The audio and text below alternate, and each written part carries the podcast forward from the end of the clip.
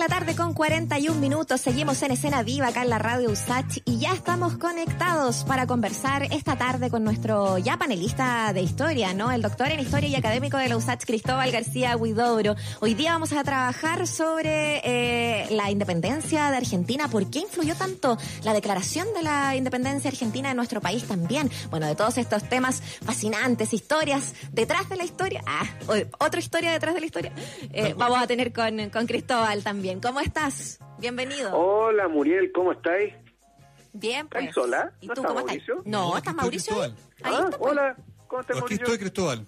Ah, ya. Estoy, estoy bien, pues, expectante con todo lo que pasa y expectante también con la, con la vuelta de tuerca, por así decirlo, ¿no? Que tú siempre le das los temas que nos interesa conocer y entender. Y está, tan lleno el calendario de fecha que atroz que mucha gente no tenga idea de, por qué está tan lleno de fecha. Entonces, muy bueno que seas tú el hombre que diga, ok, mira, esto pasa por esto, ¿no? Ah, y, en el 9, de mayo hay harta, harto que contar, ¿no?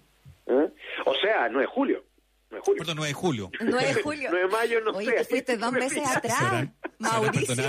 Serán perdonar la confusión que significa estar en pandemia, perdóneme. Es que, es que uno, uno ya pierde, uno, uno pierde el, el, el, continuar de los días. Disculpa. Bueno, fíjate, fíjate, tú, fíjate tú que eh, eh, cuando me pidieron hablar del tema me encontré súper entretenido porque eh, una vez, me acuerdo, cuando yo me fui a estudiar afuera para mi doctorado, eh, fue muy triste ver cómo la independencia de Chile te la pasaban como una parte de la independencia argentina.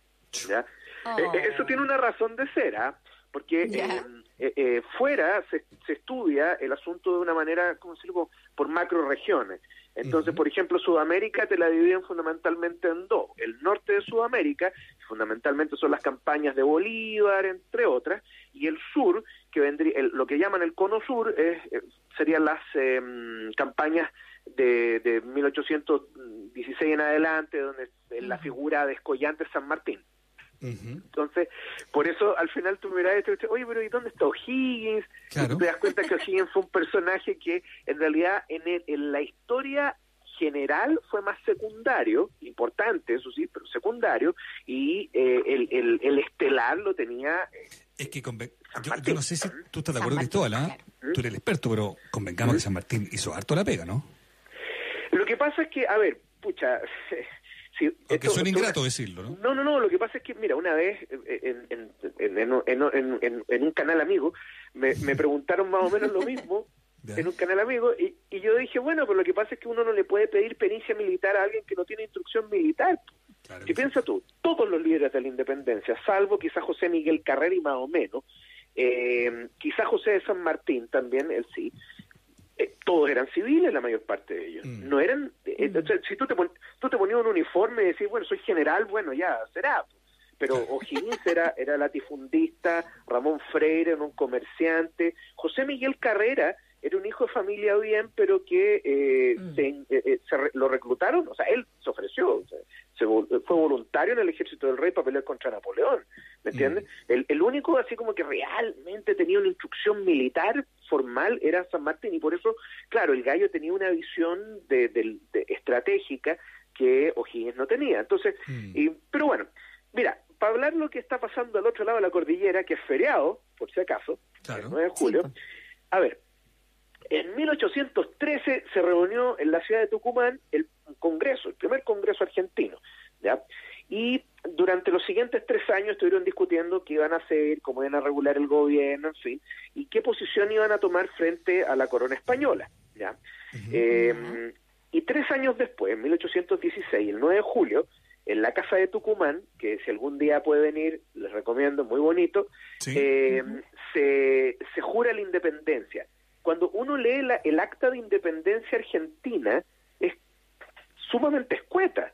Yo te digo, debe tener 10 líneas, 20 líneas, todo renta, 20 líneas.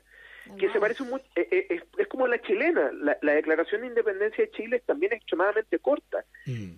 Mm, toma muchos elementos, ambas declaraciones, por si acaso, de la eh, declaración de independencia de los Estados Unidos. De hecho, hay una un fraseo muy, que, que linda, linda en el plagio. ¿En serio? pero, pero era, era común, era común porque son las mismas ideas. ¿ya? La revolución... Sí, dime. Sí, ¿Qué, tanto influyó a Estados Unidos en general? Uno como que lee un poco desde la historia y sabe lo eh, que, que, sí, pues desde la Revolución Francesa en adelante está este tema como ahí eh, a flor de piel de, la gente, ¿no? El querer sacarse a, los conquistadores de encima. Pero, pero ¿qué realmente tan importante fue estas, Estados Unidos eh, en, en las independencias?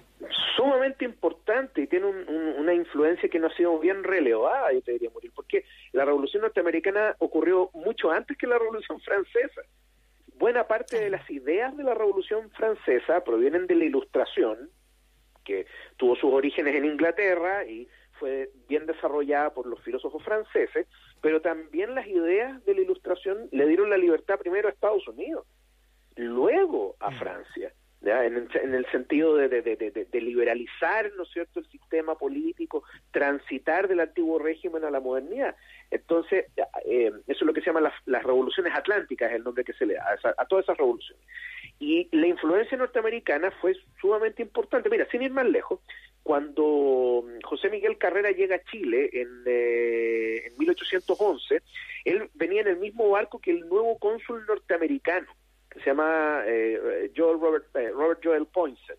Y Poinsett era un agente provocador enviado por el gobierno norteamericano para soliviantar a las colonias a, las colonias del cono sur. Suena familiar, ¿eh? Todo, lo que pasa es que tú tienes que tomar en consideración. La misma estrategia.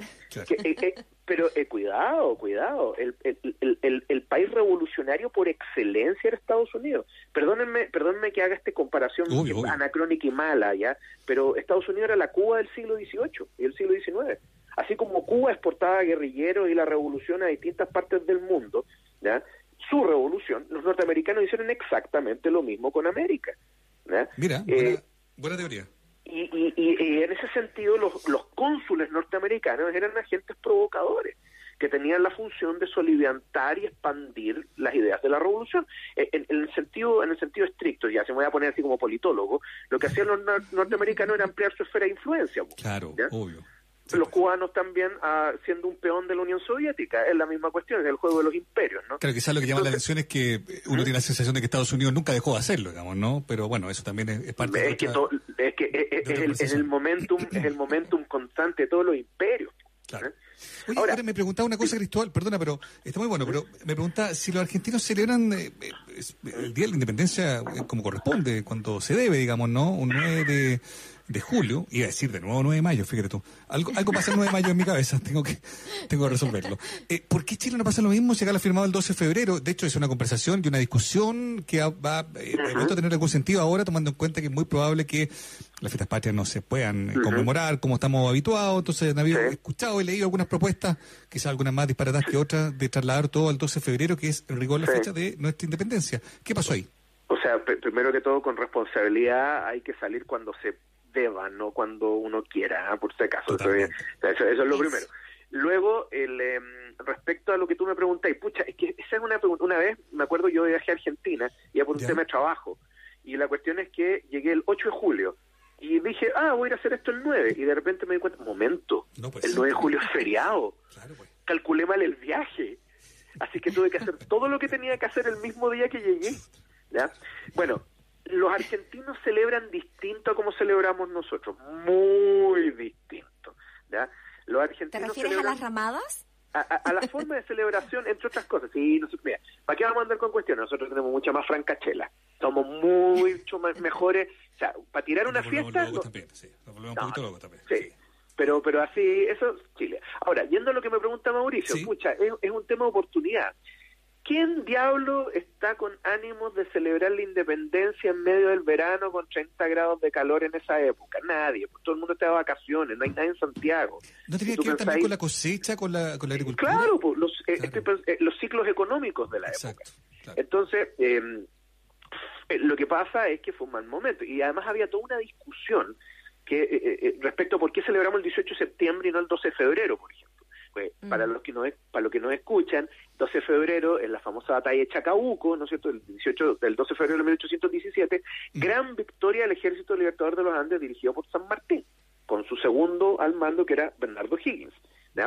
Y la cuestión es que eh, eh, es un motivo por el cual se, se, escogió la fecha, ¿no? Pero además también ocurre que, imagínate, tú tenías el 12 de febrero, después tenías el 5 de abril, 5 de abril era la batalla Maipú, era otra fiesta. Y el problema es que... Ah, ¿también se celebraba? Sí, pues. Entonces Ah, ocurría mira. que tenías el 12 de febrero, el 5 de abril, el 18 de septiembre. Pero el 18 de septiembre era una, fe- una fiesta secundaria, porque era un acto Mm. de, de, de- en definitiva, de adhesión al rey, el 18 de septiembre. Entonces, ¿qué es lo que pasa? ¿Quiénes son los que no les gustaba esta fecha? Fundamentalmente la Iglesia Católica. ¿Por qué? Porque febrero y abril son meses muy cercanos a la cuaresma, Claro. Cuaresma puede caer perfectamente un 12 de febrero, o también para la Semana Santa. Entonces, ¿cómo ibas a tener tú fiestas que son muy similares a las que ustedes conocen, que yo conozco, en medio de un momento de reflexión en un país eminentemente católico en la época? Bueno, evidentemente que le, le pidieron al presidente de la República en esa época, que era Joaquín Prieto, oiga, ¿sabe qué? ¿Por qué no cambiamos esta cuestión?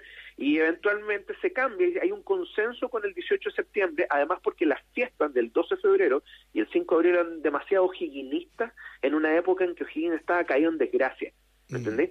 Entonces, por eso no celebramos, pero sí, los argentinos celebran su 18 de septiembre, o sea, su 9 de julio, Su ¿no 9 es de cierto? Como Día de Independencia y también celebran el 25 de mayo como una fiesta nacional, pero ellos saben perfectamente que el 25 de julio es la creación de su junta de gobierno en Buenos Aires, Claro. pero no es la independencia. Cristóbal, debo decirte que el, el concepto de la, de la franca chela me encantó y lo voy a adoptar de ahora en más. Ya, dale nomás, Y- te, y no te la, descarto- te la- te la regalo. Y no descarto una franca chela en el 12 de febrero, porque siento que así como vamos, si el 12 de febrero la cosa está un poco mejor, ¿quién podría decirle a un chileno medio que no se, que no se ponga a acelerar un poco, digamos, ¿no? Mauricio. Bueno, Que yo- nos fíjate, ¿Por qué no, no, no nos dices la, de- la definición de Francachela, que está muy buena? Franca chela. Dícese de la reunión de varias varias personas para regalarse y divertirse. Me encanta lo- el concepto de regalarse. De para regalarse. regalarse y divertirse comiendo y bebiendo en general sin taza y descomedidamente. Eso es básicamente Chile en el 18 de septiembre. que andamos con Sí, cosas. pues, obvio. No, pues eso también ocupaba el concepto. Cristóbal, te lo agradezco. Ahora, No, por favor. Oye, hay otra fecha que, que hay otra conmemoración que tiene que ver con el día de hoy, ¿no? El día de la bandera. Ah, sí. ¿De dónde nace eso? Y, y- y perdona que cambie tan dramáticamente el tema, pero bueno, para sacarte provecho y, y- para aprovechar el tiempo también. Sí, a- aprovechando que estoy aquí. Tal cual. en, todo, en todo caso, no voy a ir a ningún lado, Mauricio. Nosotros te tratarla vale. después, pues esa es la cuestión. hoy, hoy día y mañana son dos días súper A importantes, ver. así como feriados. A ver, el, el, o sea, no son feriados, pero son de conmemoración. El 9 de julio, hoy día lo conocemos como el Día de la Bandera, pero eh, conmemora el sacrificio de 77 soldados chilenos en el pueblito de la Concepción eh, del, eh, del, eh, del, del regimiento de que dirigía, ay, ¿cómo se me olvida el nombre? Ah, Ignacio Carrera Pinto Ignacio Carrera Pinto. nieto, por lo demás, de José Miguel Carrera, que hay una historia muy buena cuando le intiman rendición, le dicen, oiga, pero ríndase, nosotros somos, eh, el ejército peruano eran como mil soldados, mientras que los, los, los chilenos eran setenta y tanto, entonces le dice, mire, general, eh, después de haberlo conferenciado con mis soldados, yo no, no- nosotros no nos vamos a rendir, y además yo tampoco puedo rendirme, porque por mis venas corre la sangre José Miguel Carrera, prócer de la independencia en nuestro país. Ahí tení. Con- y, y era una cuestión así como, ¿con qué cara voy a mirar a mi abuelo cuando yo muera? Si me- sabiendo si que yo me rendí ante el Claro, enemigo. claro. ¿ya? Entonces, bueno, y, y fue una carnicería porque los chilenos defendieron hasta el último hombre, sobrevivieron solamente dos soldados, ¿ya? Todos los demás fallecieron. Y bueno, aquí vamos a hacer, se nos va a caer el carnet hasta el piso 20 menos 28. ¿Tú- ¿Ustedes se acuerdan de los billetes de Lucas antiguos? Sí, pues. los que eran más grandes, se fijaron que adent- al frente del billete, al medio, donde decía mil pesos, había una especie como de urna, era como un... Esa urna, en realidad, está en la Catedral de Santiago, ¿ya? Y guarda los corazones de algunos de los soldados que perecieron en, el- en el, en la Entrando batalla. mano derecha. Exactamente. Sí, muy bonito. Entonces, y, eso también te demuestra que, la, claro, la, la Sí, catedral es, un- es un panteón también, es un panteón Claro. de héroes. Tal cual. Tal cual. Bueno, y, ma- y- y mañana son el- se conmemora el aniversario de la batalla de Huamachuco, que para todos los efectos le puso fin a la guerra del Pacífico. Ah, mira tú, ¿ah? Eso. Ujú. 10 de julio, 10 O sea de que- julio, Guamachuco. exactamente. Exactamente. De- No es solamente centro de para Santiago. Claro, también Algunos- sirve para ir a comprar Algunos todo de ellos el no muy bien repuesto habido, ¿ah? Convengamos. Pero Claro. bueno, no, no vamos a entrar en ese detalle. Muriel, Mejor. Oye, Cristóbal, muchas gracias por, como siempre, dejarnos y acercarnos la historia de esta manera, que, que, de pronto estos eventos siempre eh, se ven a lo mejor tan lejanos y uno se hace las preguntas, pero pero pero espérate, ¿de verdad se, se hacía eh, el mismo tipo de fiesta el 5 de abril o el 12 de febrero? Bueno, ya lo sabemos que, que más o menos por ahí va la cosa, que por qué se cambió y tanto más. Así que ¿Mm? muchas gracias, Cristóbal. aparte no, que, no sé, te diste cuenta, pero ya fuiste nominado como panelista de este programa, así que... Sí, ya, la, al aire. Ya lo dije al aire. Oye, antes, antes de irnos, yo les quiero dar un dato, por si alguien quiere leer algo entretenido sobre el tema, ya que estábamos conversando sobre fiesta, etcétera. Hay un excelente libro publicado por LOM, eh, igual es viejito, de Paulina Peralta, que se llama Chile tiene fiesta, el origen del 18 de septiembre. Y ahí habla de todo esto que hemos conversado. Así que si lo, lo, lo quieren, quieren estudiar más del tema, yo recomiendo el libro, es muy, muy bueno. Buenísima la recomendación. Muchas gracias entonces, Cristóbal. Nos escuchamos muy pronto. No, un abrazo, chicos, que les vaya muy bien.